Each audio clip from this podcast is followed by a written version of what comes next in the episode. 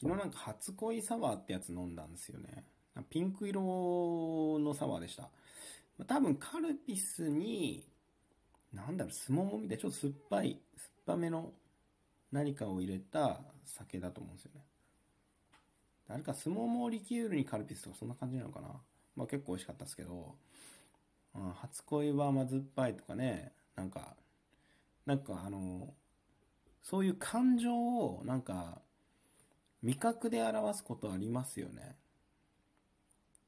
苦虫を噛むってあれは苦い虫を噛んだ時みたいにこう辛い顔をするみたいなことだよね。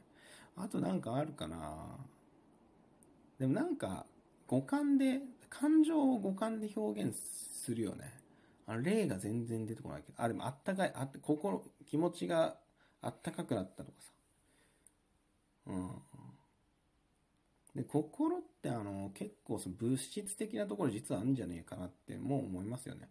お風呂に入るとホッとするみたいなさ。ホッとする、ホッとするってことでしょ？あもう、ダジャレももうクソみたいな、クソじじいのダジャレになってきたな。廊下が止まらない。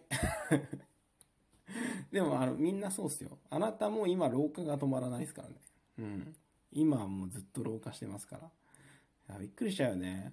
時は火のように、矢のように過ぎていって、もうどんどんどんどん年を取って、年を取っていることもいつしか忘れるぐらい年を取って、僕たちは老化しているんですけど、それにね、気づかずに、えー、なんかたまに走っちゃったりして、大怪我をしちゃったりしてね。うん。たまんねえな廊下。どう、川走るなって言われたんだけどな。